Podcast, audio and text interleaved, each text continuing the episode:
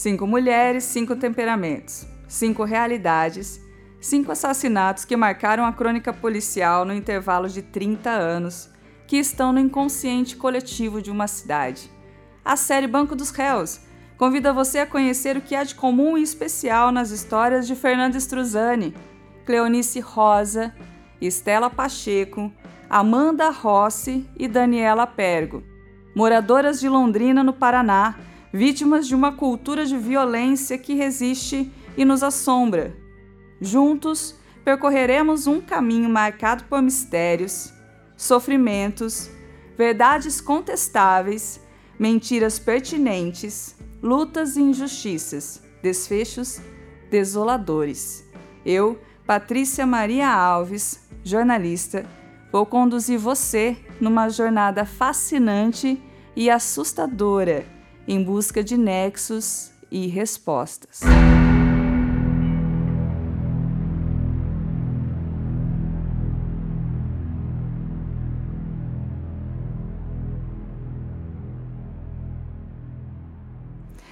Londrina, 7 de agosto de 1989. Uma segunda-feira como outra qualquer no centro.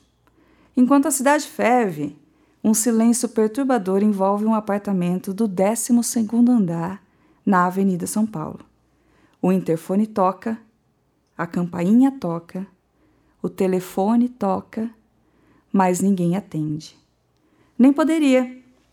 A única moradora, uma jovem de 21 anos, está deitada de bruços no chão da sala de TV cobertor enroscado nas pernas, todo furado, muito sangue em volta.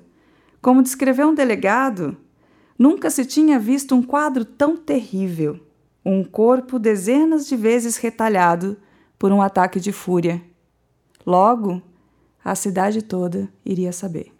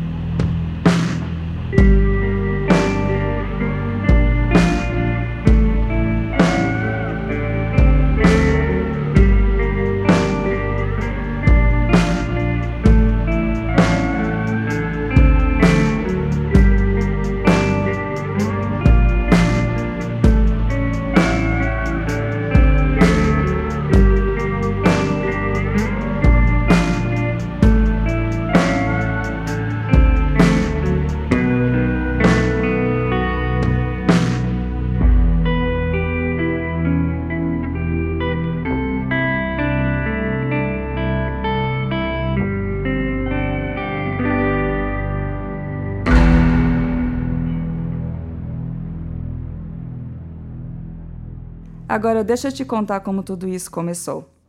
Londrina é uma cidade em construção em 1984. Como o verso do hino municipal diz, a cidade que sobe, que cresce, ainda vive os ecos de um passado brilhante. Um dos maiores epicentros da interiorização brasileira do pós-guerra. Morar num bom apartamento passa a ser um sonho coletivo dos londrinenses. A construção civil sendo, então, a locomotiva de um novo ciclo econômico. A verticalização muda a paisagem e o paredão de edifícios passa a sensação de que a cidade virou capital. A juventude vive todos os limites de um período de abertura política. O rock and roll domina as rádios. A Universidade Estadual de Londrina atrai cabeças de todas as regiões do país. Tudo pulsa no ambiente que se cria, em que se ousa, se experimenta, se festeja. Onde se dança, se bebe, se pira, se politiza, se transforma. Gente conhecendo gente o tempo todo. Uma atmosfera cheia de encontros, de histórias de amor. Vamos contar uma delas. Marcos, conhecido como Quito, é um jovem introvertido e inexperiente com garotas. Herdeiro de um dos empresários mais ricos do Paraná, aos 18 anos, o filho temporão da família Panissa se encanta pela adolescente Fernanda de apenas 15. Enquanto Quito não figurava entre os mais populares da turma, Fernanda, ao contrário, além de bonita, tinha uma personalidade radiante. As diferenças, a princípio, não atrapalharam o romance.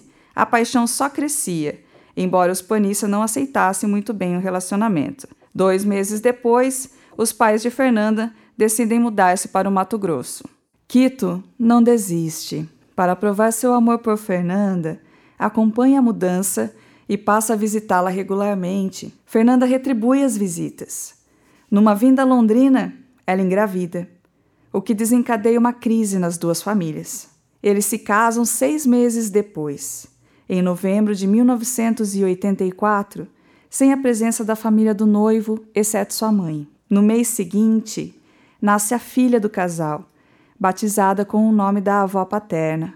O casamento é marcado por brigas constantes, principalmente por ciúmes da parte dele. Com o casamento e nascimento da filha, o casal montou um lar, passando a morar ambos no edifício Estoril, área central. Os dois anos seguintes foram de muita felicidade e dias maravilhosos. Posteriormente, no dia 30 de dezembro de 1986, véspera de Ano Novo, quando se encontrava no interior do seu apartamento, repousando na sala, foi despertado pela filha e, quando levantou-se, notou que Fernanda se encontrava ao telefone no quarto, conversando com uma pessoa. Percebendo pela conversa que ela falava com um homem que fora seu antigo namorado e se referia a encontros recentes que haviam mantido, que ouviu a conversa de Fernanda através de extensão que havia na sala, Logo depois, a vítima desligou o telefone e ficou surpreendida quando foi abordada inquirida a respeito daquela conversa que mantivera momentos antes. Diante disto, houve discussão entre o casal e Marcos retirou-se do apartamento, levando consigo a filha Joana, providenciando posteriormente a separação judicial. Fernanda fica com a guarda da filha e Marcos aluga um apartamento para elas. Ah, Sabe esse relato do Marcos que a gente acabou de ouvir? Faz parte de um documento que logo logo você vai saber o que é. Mas pois então, as coisas não parecem tão bem, não é? E não estavam mesmo, e ainda iam piorar bastante. A vítima sempre lhe dizia que discutia frequentemente com o acusado, sendo que certa vez a viu com um dos olhos roxos e perguntou-lhe o que havia acontecido, sendo informada de que o acusado agredira fisicamente. Este relato é de Ivone Marques Divino, uma das pessoas mais próximas de Fernanda. Depois ela volta a aparecer nessa história. O pedido de socorro não tardou. No dia 13 de junho de 1989, Fernanda procura, enfim, a delegacia da mulher. A polícia sim registrou a ocorrência. Às 20 horas e 15 minutos compareceu neste plantão a senhora Struzane Panissa. Veio queixar-se contra seu ex-marido veio queixar que estão separados judicialmente há dois anos, que tem uma filha de quatro anos, que tem o direito, por ordem judicial, de ver sua filha aos sábados e domingos, e hoje, por volta das 20 horas, chegou agressivo à sua casa, a agrediu, derrubou-a no chão, dando vários socos, e no rosto foi cortando na face e hematoma acima do olho esquerdo. Tomou-lhe a sua filha e levou-a embora, tomando rumo ignorado. A queixosa pede providências. Bom, agora eu preciso apresentar para vocês um personagem importante dessa história. Edilson Ferreira da Silva, o Buzina. Conheceu Fernanda em julho de 1989 numa pizzaria, apresentado por uma amiga em comum, a Ivone. Lembra dela? Quase da mesma idade que Fernanda, rolou aquela química, uma amizade instantânea, com direito a noites de dança e passeios de mãos dadas. Buzina virou confidente dela. Nos desabafos, Fernanda disse que o casamento havia acabado pela excessiva influência do pai de Marcos e que as tentativas de reconciliação eram frequentes. Vocês lembram que Marcos disse naquele relato que o casamento acabou por causa de uma suposta traição? Visões muito diferentes sobre o fim de um relacionamento, não é mesmo? A agressividade de Marcos apavorava Fernanda. O maior temor dela é que o ex-marido visse os dois juntos. Infelizmente, isso aconteceu. Reportagem publicada pela Folha de Londrina traz o relato de uma vizinha sobre como Fernanda tentou evitar o encontro. A testemunha contou que no domingo, dia 6, estava na rampa de entrada do prédio e notou Fernanda falando com o ex-marido nas proximidades de um carro. Descreveu a cena afirmando que a mulher estava do lado de fora do veículo e Marco no interior, pedindo para ela entrar. A testemunha ouviu que Fernanda não obedeceu ao pedido e apenas disse: Vá embora que depois eu falo com você. Escutou também a resposta de Marco aos gritos: Entra logo, sua vagabunda. A testemunha conta que então o rapaz saiu do veículo apresentando sinais de estar embriagado. Primeiramente, tentou contornar a traseira do carro, indo em direção de Fernanda, que estava do outro lado. Como a mulher tentou fugir, ele subiu na capota do veículo e caiu, ficando apoiado pelos braços, sem procurar levantar-se. A vizinha diz que Fernanda entrou no edifício, sendo depois seguida pelo ex-marido. Relata que então Marco empurrou Fernanda para o interior de um elevador e subiu com ela. Buzina estava no apartamento.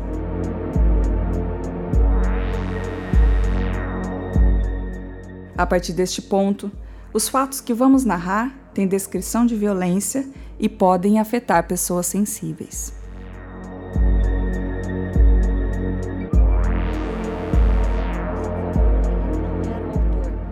Aí foi ouvido e narrou que eles, ele estava no apartamento dela, conversando, estavam na sala, quando então chegou o, o senhor Marcos Panissa e ficou, ficou irritado, ficou muito descontrolado quando viu que eles estavam lá conversando.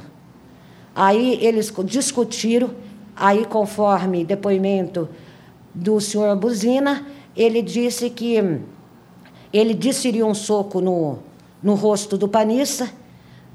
O Panissa chegou a cair no sofá. E aí, que, aí, aí ela pediu para o Buzina ir embora. Aí o Buzina foi embora, deixou o, o, o prédio. Este relato da repórter policial Nisseia Lopes é com base no depoimento de Buzina à polícia. Nisseia, aliás, é uma memória viva da crônica policial paranaense. Repórter de rádio pioneira na cobertura diária das ocorrências policiais desde meados dos anos de 1980, ela se tornou lendária pela agilidade. Como se dizia na cidade, se um crime importante acontecesse, Nissaia não só seria a primeira a saber, mas também seria a primeira a contar. Como a radialista lembrou, Marcos se tornou uma fera ainda mais ferida depois daquele fatídico encontro. Desconfiado da ex-mulher, agredido, humilhado, Marcos deixa o apartamento.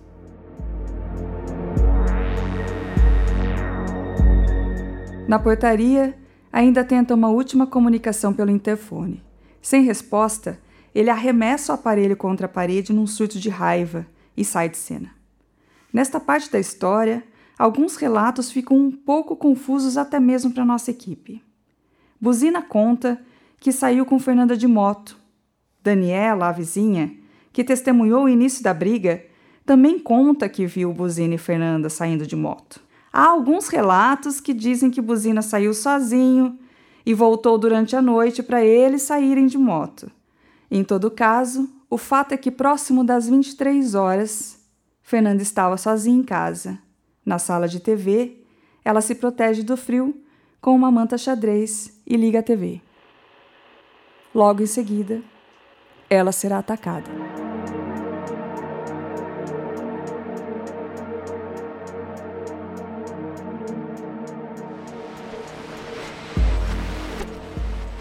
Em data de 6 de agosto, o denunciado que vinha praticando agressões à vítima Fernanda Estruzani Panissa, sua ex-esposa, e neste dia já tivera sério atrito com a mesma, com ameaças e inclusive entrando em vias de fato com o amigo da vítima, que a acompanhava na ocasião, isto na parte da tarde, o denunciado retornou ao prédio por volta das 23 horas.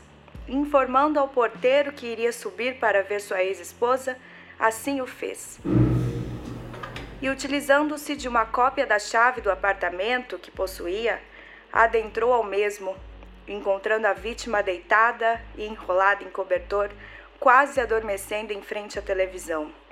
e de imediato e previamente armado de faca, não apreendida, estando essa vítima indefesa, passou a desferir golpes contra a mesma, que ainda levantou a mão para defender-se, mas apanhada de surpresa, recebeu os primeiros golpes pela frente e na região abdominal, vindo a cair ao chão. Os golpes primeiros no rosto, região externa e principalmente na região abdominal da vítima, atingindo o fígado, foram os causadores da morte da vítima, que ainda poderia viver entre 5 e 6 minutos.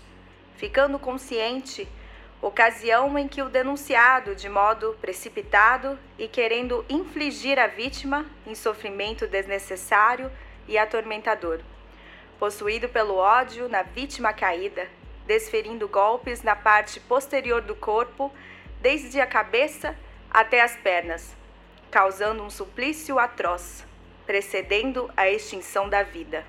Depois, o denunciado friamente lavou-se no banheiro social e fugiu.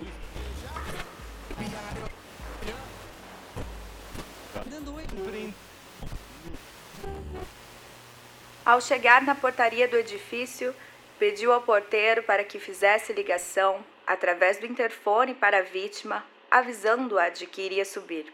Porém, a vítima não atendeu. Diante disso, o porteiro disse-lhe que poderia subir, visto que a vítima se achava no apartamento e que chegara momentos antes. Marcos subiu até o apartamento e acionou a campainha, sendo atendido pela vítima. A vítima, após abrir a porta do apartamento, dirigiu-se até a sala de televisão, no que foi seguida pelo ex-marido. A vítima, na sala de televisão, encostou-se em um canto do sofá e cobriu as pernas com um cobertor. Quando então, Marcos, depois de desligar o aparelho de televisão, abordou a vítima pedindo esclarecimentos do que acontecera momentos antes naquele local. De início, a vítima nada lhe respondeu. Porém, quando refez a pergunta, a vítima, dirigindo-lhe um olhar tristonho e pensativo, afirmou que o indivíduo que estivera em seu apartamento era seu namorado. Marcos indagou a vítima como é que ela tinha namorado se estavam prestes a se reconciliarem. Tendo então Fernanda lhe respondido que nada mais pretendia consigo e que já o traíra várias vezes anteriormente. Na sequência, houve acirrada discussão entre ambos, durante a qual a vítima a agrediu com palavras injuriosas, tendo então se lembrado de que no móvel onde estava a televisão havia uma faca, e para lá se dirigiu apanhando-a.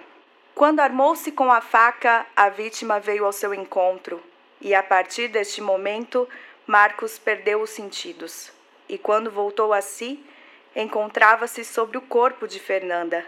Se encontrava sujo de sangue. Se dirigiu em seguida ao lavabo do apartamento, onde lavou as mãos e a faca que utilizara, e retirou-se do apartamento, dirigindo-se à residência de seus pais, levando consigo a arma que utilizara. E aí ele, é, de surpresa, porque ele tinha a cópia da chave da, do apartamento, e, e voltou e acabou desferindo as 72 facadas na Fernanda, que não teve nem tempo, porque ela foi surpreendida, não viu ele saindo. E é tanto que foi tão premeditado o crime, por isso que o crime não, não, não foi, é, perdeu a cabeça e fez. Ele premeditou. Ele foi na casa dele, buscou uma faca de, uma faca de pesca submarina, que era utilizada em pescaria. Ele trouxe a faca. Quer dizer, ele premeditou. A questão foi tão premeditada que depois que ele deu 72 facadas, o que, que ele fez? Ele entrou no banheiro, tomou banho, por mais de 15 minutos, foi até o, o quarto dela, usou uma camisa, uma camiseta, tá? Para sair do prédio e depois nunca mais foi visto. Então, a premeditação aí tá clara, porque ele não pegou a faca na casa, ele trouxe a faca da, ele trouxe a faca da casa dele. E a faca também não foi encontrada. Por quê? É... Depois de ouvir todos esses relatos, o que a gente pode dizer? Primeiro, vamos lembrar que Fernanda vivia no apartamento com a filha Joana, que estava passando uma temporada na casa dos avós. No domingo, este domingo, ela estava sozinha em casa, seu apartamento, 12 andar do edifício Edi, no centro de Londrina. Há uma controvérsia de como que Marcos entrou no apartamento. Você deve estar se perguntando: como Marcos conseguiu entrar no apartamento se a Fernanda já havia se recolhido e não esperava mais a visita de ninguém? A história começa na portaria. Marcos não tem nenhum problema para subir. O porteiro já o conhecia, ele acessa os elevadores sem dificuldade. Tem um detalhe importante também: Marcos tem a chave do apartamento? Na versão do Ministério Público, ele tinha uma cópia sim. Para a defesa, a Fernanda que abriu a porta para ele. Mas bom, para mim, uma leve suposição, talvez nem ela abriu a porta e nem ele tivesse a chave. Quando a gente vive num apartamento, já assim aquela sensação de segurança, uma suposta segurança que a gente tem por ter portaria, interfone, 11 andares abaixo do apartamento dela. De repente, ela nem havia se preocupado em trancar a porta. E eu acho que pode ter sido exatamente isso que aconteceu, baseado na posição do cômodo em que ela se encontrava quando toda essa cena se desenvolveu. Deixa eu contar para vocês mais ou menos o que eu vi na perícia sobre como era o apartamento da Fernanda. Parecia um apartamento grande, tinha uma sala de estar, dois quartos, dois banheiros, um lavabo. A sala de TV ficava muito próxima da sala de estar, aonde era a entrada que Marcos passou. Se por um acaso ela tivesse ido abrir a porta para ele, a briga não teria acontecido na sala de estar? Porque eles teriam levado a briga para a sala de TV. Se ele tivesse virado a chave na porta, ela não teria ouvido a porta destrancar? Já não havia acontecido drama suficiente nesse dia para essa mulher? Ela ainda estava na sala de TV, com a TV ligada, então ela estava ali assistindo. Ela estava meio adormecendo. Ela poderia ter ouvido a porta abrir, mas não ouviu. Ela estava coberta, ela estava descalça, ela estava sem calça. Quando ele entrou na sala, o laudo diz que ela teve tempo apenas de levantar a mão e se defender de alguns golpes. Ela recebe alguns outros, cai e de costas no chão, todos os outros. Inúmeros. Quando ele se cansa, ele levanta, vai ao lavabo, que não era, não era um lavabo só. Era um banheiro. Ficava ao lado da sala de TV próximo do quarto, como eu já contei para vocês. Ele se lava. Nesse cômodo, a perícia encontra manchas de sangue no chuveiro, na torneira. Alguém fala que ele tomou banho, outros falam que ele só se limpou, limpou a faca. Ele vai para o quarto, troca de roupa. Ele sai da casa, leva a faca e some com a faca. No apartamento fica, caída no chão, Fernanda, Próximo a ela, alguém encontra um martelo. Não foi usado em nenhum momento do crime, mas estava ali perto da porta, sujo de sangue. Marcos vai para a casa dos pais, fica sem dormir. Conta que por volta das 5 horas da manhã apenas ele passa a adormecer. Pela manhã, a empregada o acorda com um aviso para tomar café da manhã. Ele conta que tomou Todd Disse que ia para a fazenda do pai. Ele pega o carro, faz uma viagem de seis horas para a capital de São Paulo para encontrar sua mãe. Em Londrina, na mesma hora, na manhã de segunda-feira, o pai de Fernanda interfona no apartamento dela para lhe entregar uma cesta de frutas. E ela não atende. Passa o dia, a mãe dela liga e ela não atende. Essa segunda-feira, agitada no centro da cidade, só havia um lugar onde não havia som.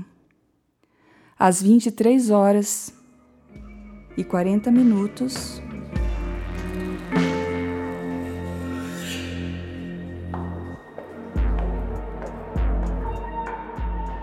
Às 23 horas e 40 minutos do dia 7 de agosto de 1989, esteve neste plantão o senhor doutor Luiz Tavanaro Gaia advogado, comunicando à autoridade de plantão, doutor Neves, que há alguns instantes havia recebido um telefonema de pessoa que não se identificou, comunicando que no edifício Edi havia um corpo de uma mulher com o nome de Fernanda.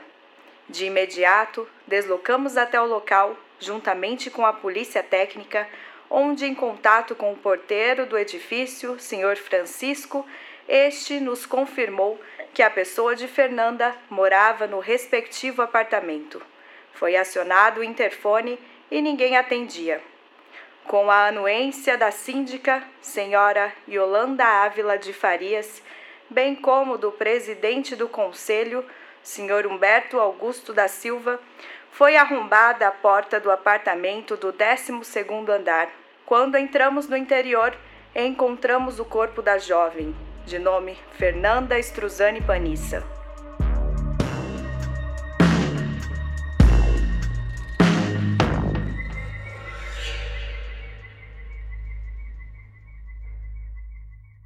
Quando tudo isso veio à tona, você pode imaginar a repercussão. O filho mais jovem de um ricaço da cidade mata a ex-mulher com 72 facadas. Fala sério. É um prato cheio para a imprensa. A repórter Nicéia Lopes conta como a notícia começou a circular. Eu cheguei cedo na décima, como era de costume, e tinha um boletim de ocorrência feito no domingo à noite pelo advogado criminalista Luiz Gaia, informando que, havia, que, havia, que uma mulher tinha sido morta e estava é, na sala do apartamento, no edifício Edi, na área central de Londrina. Não informou a autoria, disse desconhecer a autoria, o que estava, constava no boletim de ocorrência. Aí, o que, que aconteceu? Logo pelo, pela identificação, sabia que a, vítima estava identificada, só que não, não tinha autoria do crime. Não, como não tinha autoria, o que, que aconteceu? Foi divulgado o nome da, da, da vítima, da Fernanda, já logo de manhã, tá? sem autoria. Aí começaram já os comentários que o ex-marido dela, senhor Marcos Campinha Panissa, tá? seria o principal suspeito do crime. Dos corredores da décima subdivisão policial, o assunto, como se diz em Londrina, foi fogo morro acima e água ladeira abaixo. Rapidamente a cidade ficou sabendo o que aconteceu no edifício Edi naquela noite. Foi instantâneo, porque todo mundo tinha conhecimento que ele era ex-marido dela, porque a família, é, economicamente, era bastante conhecida e tinha um poder econômico muito grande. Então, quando foi divulgado o nome dela, Fernanda Struzani Panissa, todo mundo já ligou a família do, a família Panissa, na época proprietária proprietária de grandes caminhões de transportadora. Então foi quase que de imediato. A partir daí, a cidade inteira se perguntava Onde estaria Marcos Panissa? Uma pequena nota. Enquanto as páginas de jornais especulavam o que havia acontecido na noite de domingo, seis dias depois, Florença Mendes de Oliveira foi assassinada por seu ex-companheiro e deixou também uma filha de quatro anos. As histórias, muito parecidas, se cruzavam. As mortes de Florença e Fernanda instalaram uma sensação de insegurança, principalmente entre as mulheres. A revolta fez com que o Conselho Municipal da Condição Feminina de Londrina organizasse passeatas em busca de justiça. Uma passeata pedindo justiça e pena de morte para Marcos Panissa foi organizada por amigos e familiares de Fernanda Struzani Panissa Cerca de 50 pessoas, carregando faixas e cartazes, saíram do edifício Edi, onde morava Fernanda, e foram até a rua Tupi, onde reside a família de Marcos. A polícia militar foi até o local. Segundo um dos policiais, havia informação de que a passeata invadiria o prédio. e assistiu de longe o protesto, que foi pacífico. Um morador, vizinho do edifício, informou que a família está viajando. Segundo Ivone Marques, amiga de Fernanda, Marcos Panissa cercou Fernanda várias vezes na rua, chegando inclusive a agredi-la fisicamente. Eu tentei convencê-la a contar para sua família, mas ela achava que era besteira. Ele não sossegou até matá-la, disse revoltada. O tio de Fernanda, Otacílio Batista, também estava bastante revoltado e dizia que não há justificativa para o crime que ele cometeu. A família de Fernanda não acredita que Marcos esteja com qualquer problema psíquico.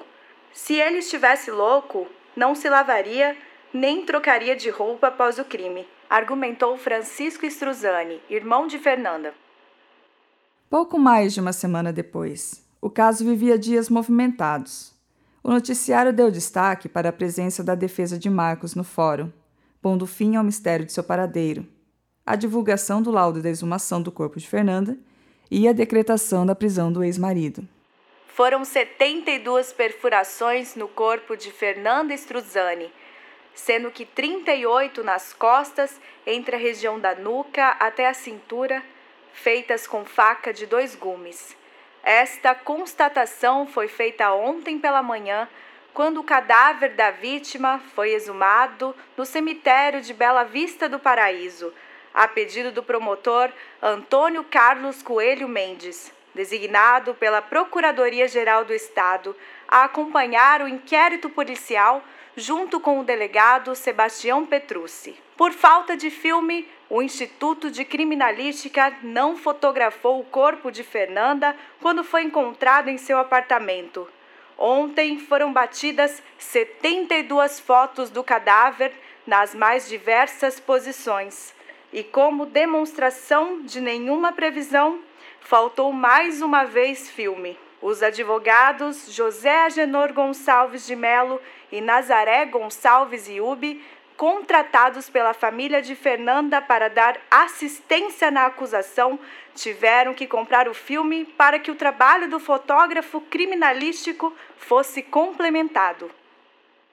Mesmo sem ter ainda o laudo oficial, é, o, o então preparador do Instituto Médico Legal, seu Maurício, ele viu a violência.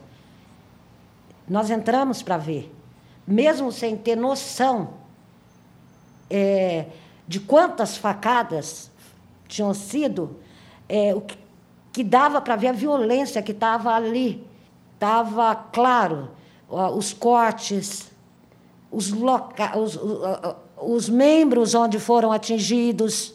Então, sabia que a violência foi muito grande, como em outros casos também. Depois que saiu o laudo oficial, já com exumação do corpo, que foi divulgado pelo ML, que foram 72 facadas, inclusive nas partes íntimas. Aí depois começou a novela dele se apresentar ou não na delegacia. Prime... Aí depois que estava quase no final do inquérito, Aí o então advogado Mauro Cianelli falou que ele ia se apresentar com uma condição. Se o, então juiz Edson de Jesus deliberador revogasse a prisão preventiva dele que estava decretada, ele se apresentaria. Olha a troca, olha a troca.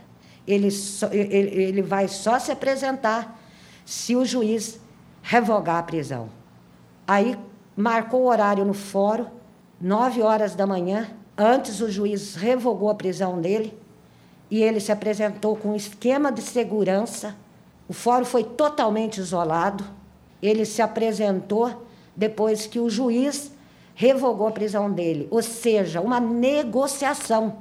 Na época eu destacava muito isso, porque não era comum você eu só me apresento se a justiça revogar a minha prisão. Senão eu não vou me apresentar. Ele, ele eu, agindo desse jeito, o que, que aconteceu? Ele ditou a ordem jurídica. Dá para entender? Ele, ele fez a regra.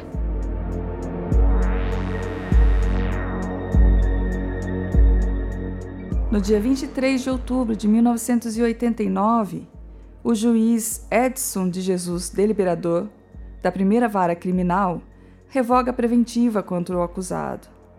Duas semanas depois dessa vitória jurídica, Marcos fala pela primeira vez às autoridades e concede um longo depoimento. Neste dia, ficou claro para o acusado a enorme repercussão do assassinato.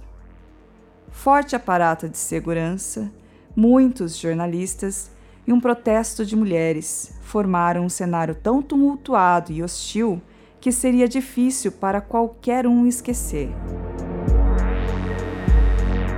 Longe das agruras do cárcere, afastado da vida social, Marcos se torna réu em março de 1991 por decisão do Tribunal de Justiça.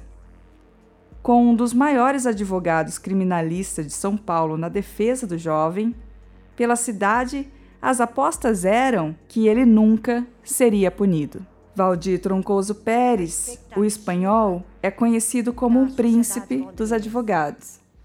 Foram distribuídas várias senhas. Muitos estudantes de, do curso de Direito, profissionais liberais e principalmente os advogados, pela presença do então advogado criminalista Valdir Troncoso Pérez, que era considerado um dos maiores advogados criminalistas em São Paulo na época. E atenção, se o, o principal acusado, o senhor, o empresário Marcos Campinha Panissa, ia ou não aparecer no julgamento. Cobertaram tanto que todo mundo, todas as entrevistas feitas na época, todos os entrevistados não acreditavam na punição dele. Inclusive, lugares eh, sociais, clubes, chegaram a fazer piadas porque não, não acreditavam.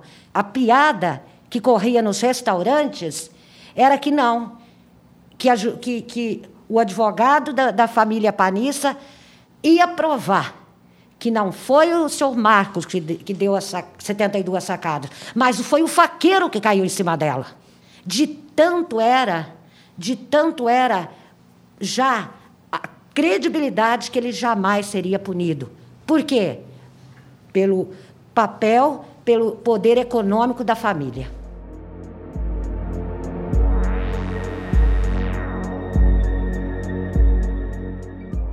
É com essa confiança que a equipe de defesa envia o documento para a primeira vara criminal de Londrina. O réu, por seu defensor, provará que o réu não cometeu o crime por motivo torpe, provará que o réu não cometeu o crime por motivo cruel, provará que o réu não agiu de surpresa e nem impossibilitou a defesa da vítima, requer que seja assinalada a primeira data livre para que o réu seja submetido ao tribunal do júri, pois está certo que será absolvido. E em outubro de 1991, o acusado sentou-se no banco dos réus. É uma outra questão jurídica. Por quê? Porque esses nove meses aí ultrapassou. Automaticamente ele teria que ser levado a outro júri popular. Se tivesse mantido os 19, os 18, foi uma tática jurídica. Na época, eu fiz várias entrevistas.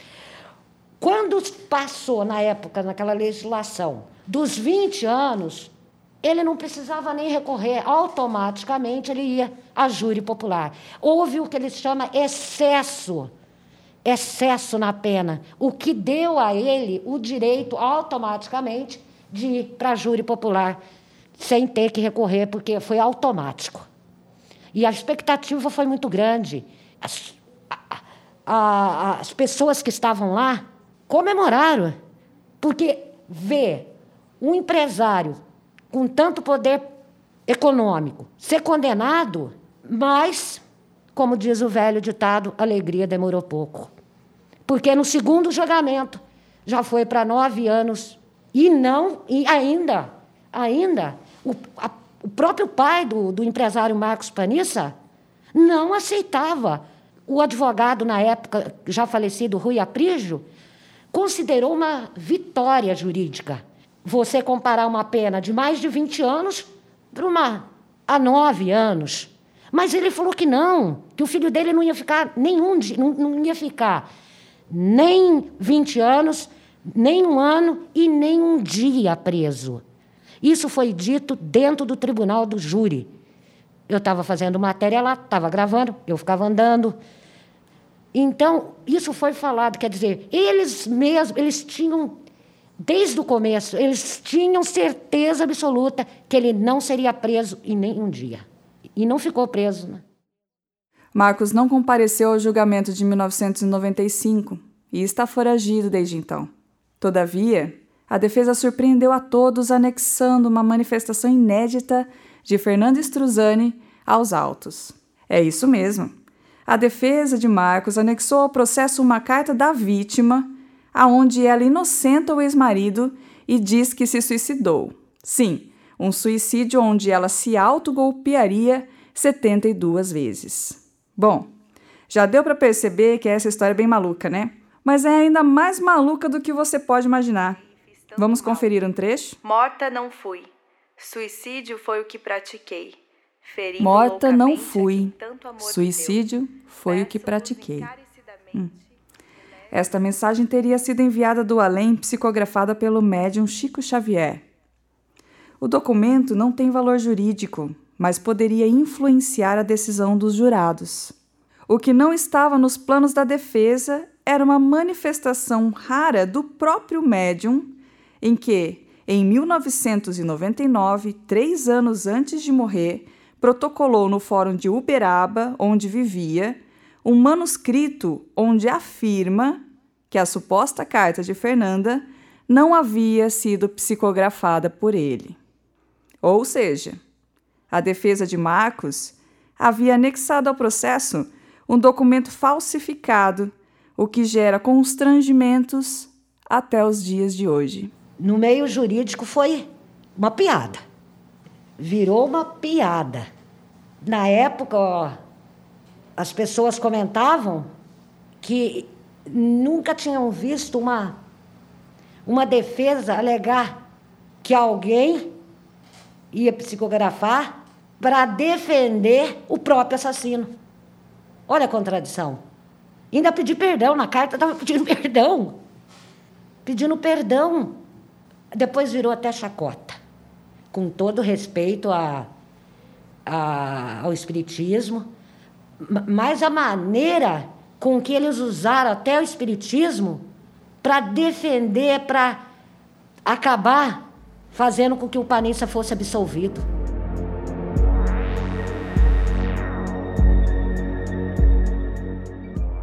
Bizarro, né? Bom, o caso ficou adormecido por cinco anos, período em que Marcos não deu as caras. Mas a história volta à tona com o programa da Rede Globo Linha Direta, que apresentava casos com acusados foragidos.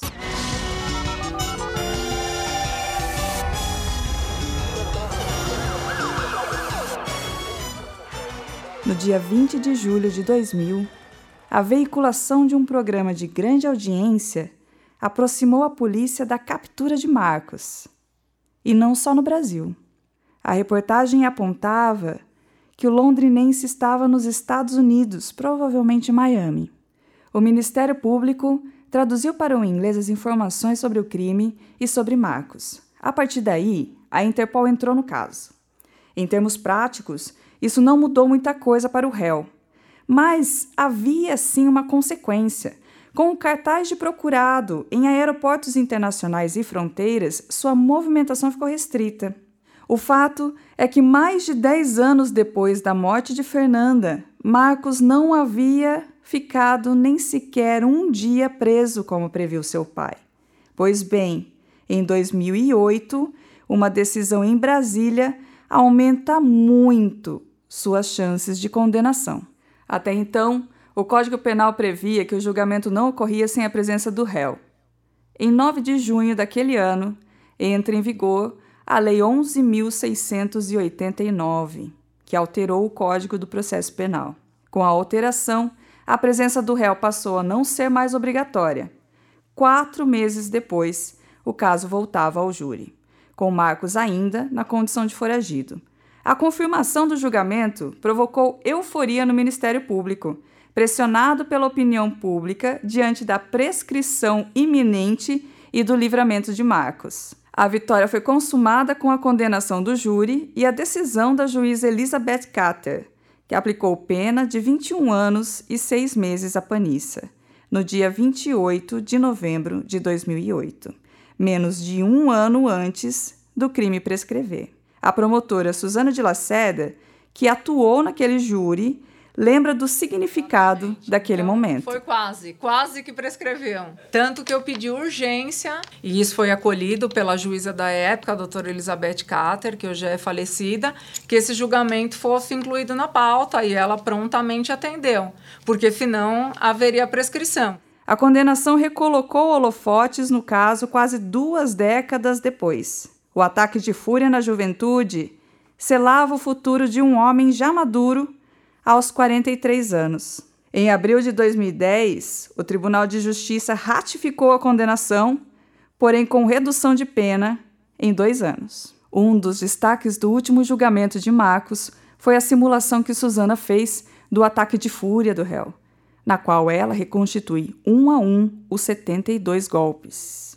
Não que eu acredite nesse perdeu a cabeça, mas esse perdeu a cabeça parece um roupante, né? E esse 72 facadas não é um roupante.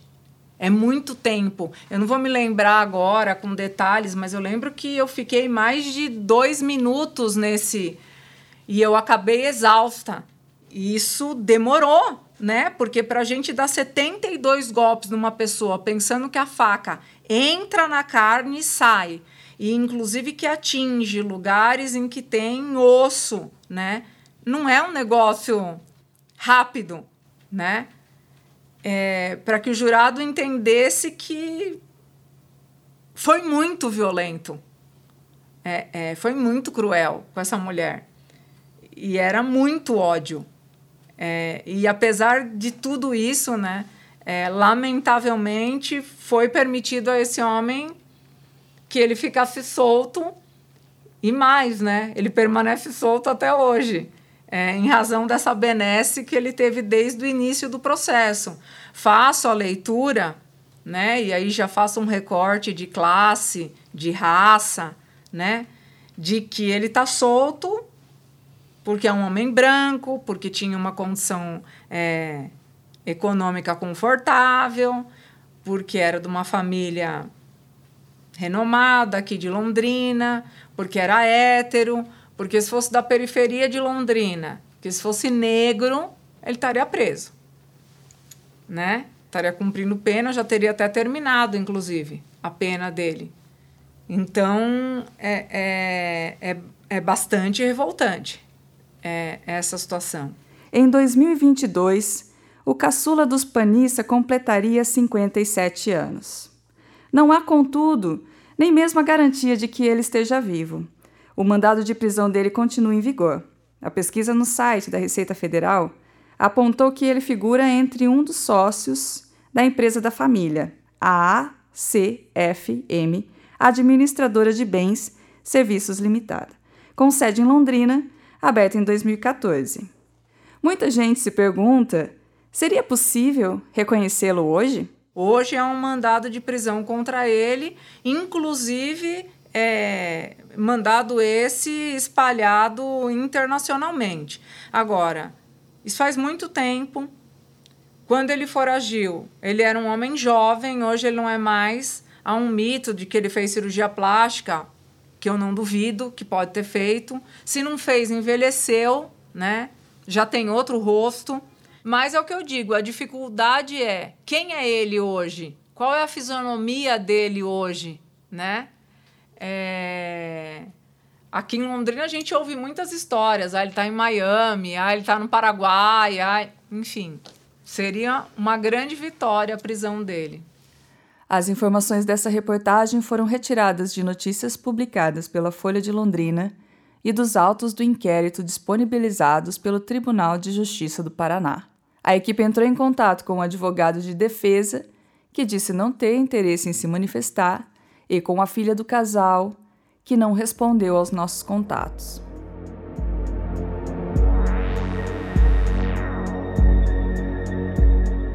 Para nos ajudar com essa dificuldade, o artista digital é fenômeno na internet por seus retratos reais de artes, personagens famosos e algumas reconstruções de retratos de crianças que foram vítimas da violência, como elas estariam hoje, o artista digital Idrelei aceitou o desafio de recriar como seria o rosto de Marcos Panissa hoje, aos 57 anos, exclusivamente para o Banco dos Réus.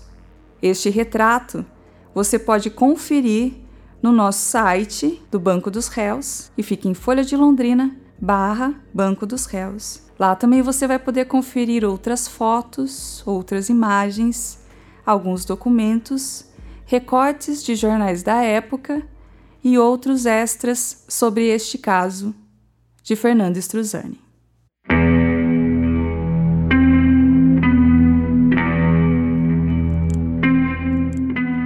O Banco dos Réus é um audiodocumentário produzido pela Folha de Londrina com o apoio do ICFJ, Centro Internacional para Jornalistas, Meta Journalism Project, ANJ, Associação Nacional de Jornais, ANER, Associação Nacional de Editores de Revistas.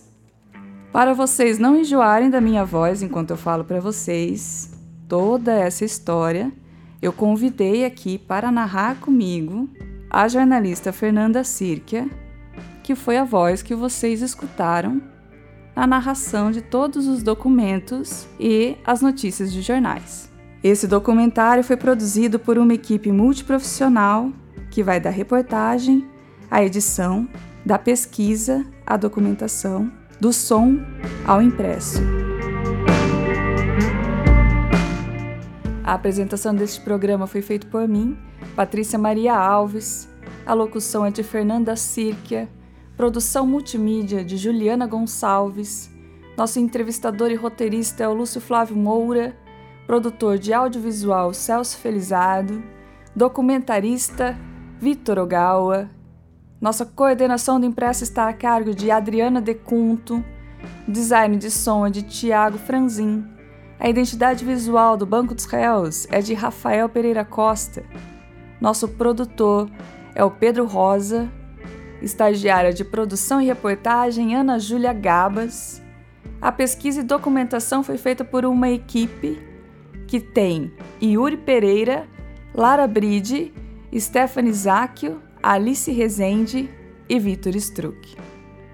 A mentoria ICFJ e Meta é de Luiz Fernando Bovo.